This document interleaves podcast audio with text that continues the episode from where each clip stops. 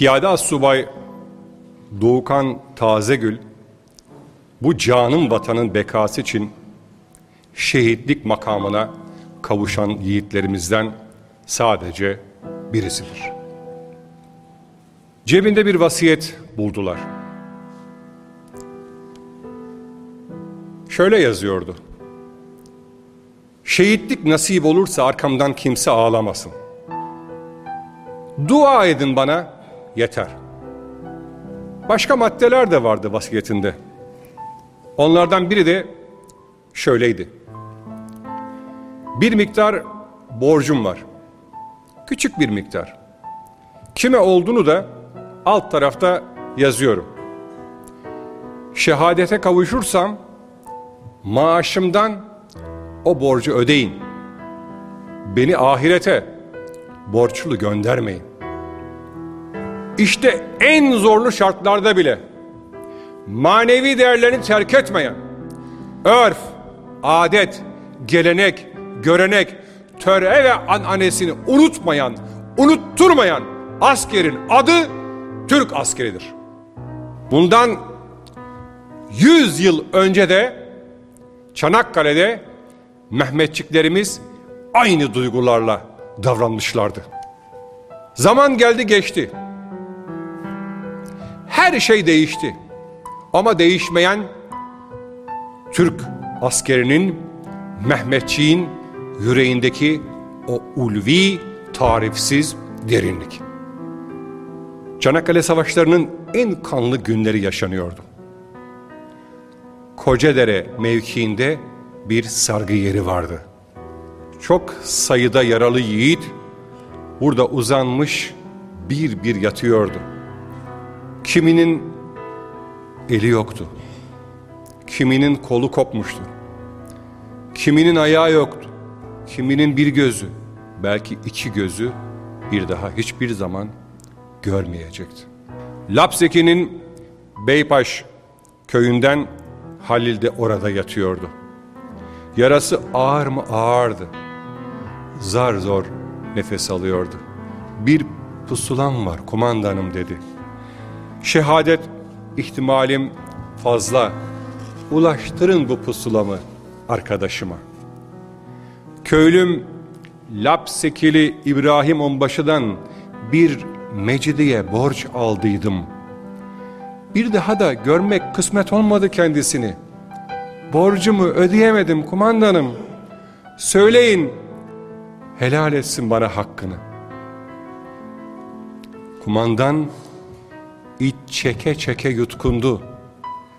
Sen onu merak etme evladım, biz o işi hallederiz dedi. Halil de gözlerini mutlu yumdu. Daha çok geçmeden bir pusula daha getirdiler kumandana. Kumandan açtı pusulayı. Okudu. Ben Beypaş köyünden İbrahim. Arkadaşım Halil'e bir mecidiye borç verdiydim. Sonra ne o beni görebildi ne de ben onu. Şimdi taarruza kalkıyoruz. Gidip de dönmemek var. Dönmezsem eğer söyleyin arkadaşıma hakkımı helal ettim. Sildim onun borcunu. Fıtrat değişir sanma. Bu kan yine o kandır. Türk'ün özü değişmez. Geçen sadece zamandır.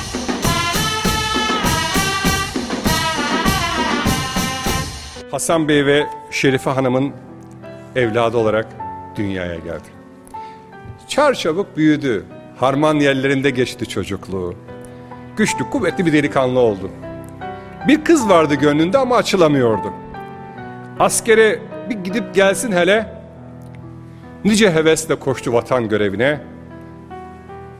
Koştu ama o koşuşun dönüş olmadı. Kore'ye gittiler. Mazlum insanların yardımçılıklarına koştular.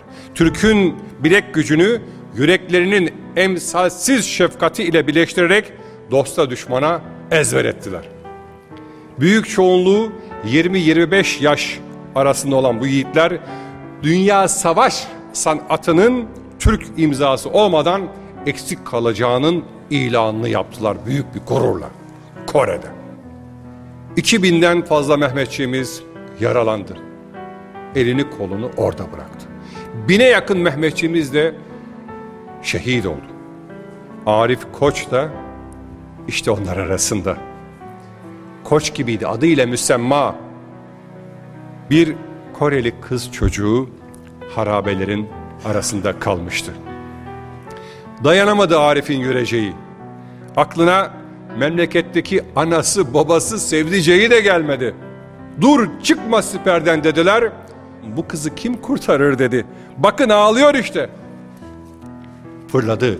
Çelik pençeli bir kartal gibi kaptı çocuğu. Mermi değdi omzuna, düşmedi.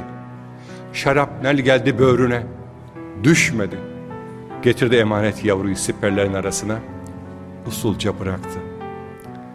Nasılsın dediler, cevap veremedi. Bir kez daha sordular, nasılsın? Yine cevap veremedi. Yüzü gülümsüyordu ama nefes almıyordu.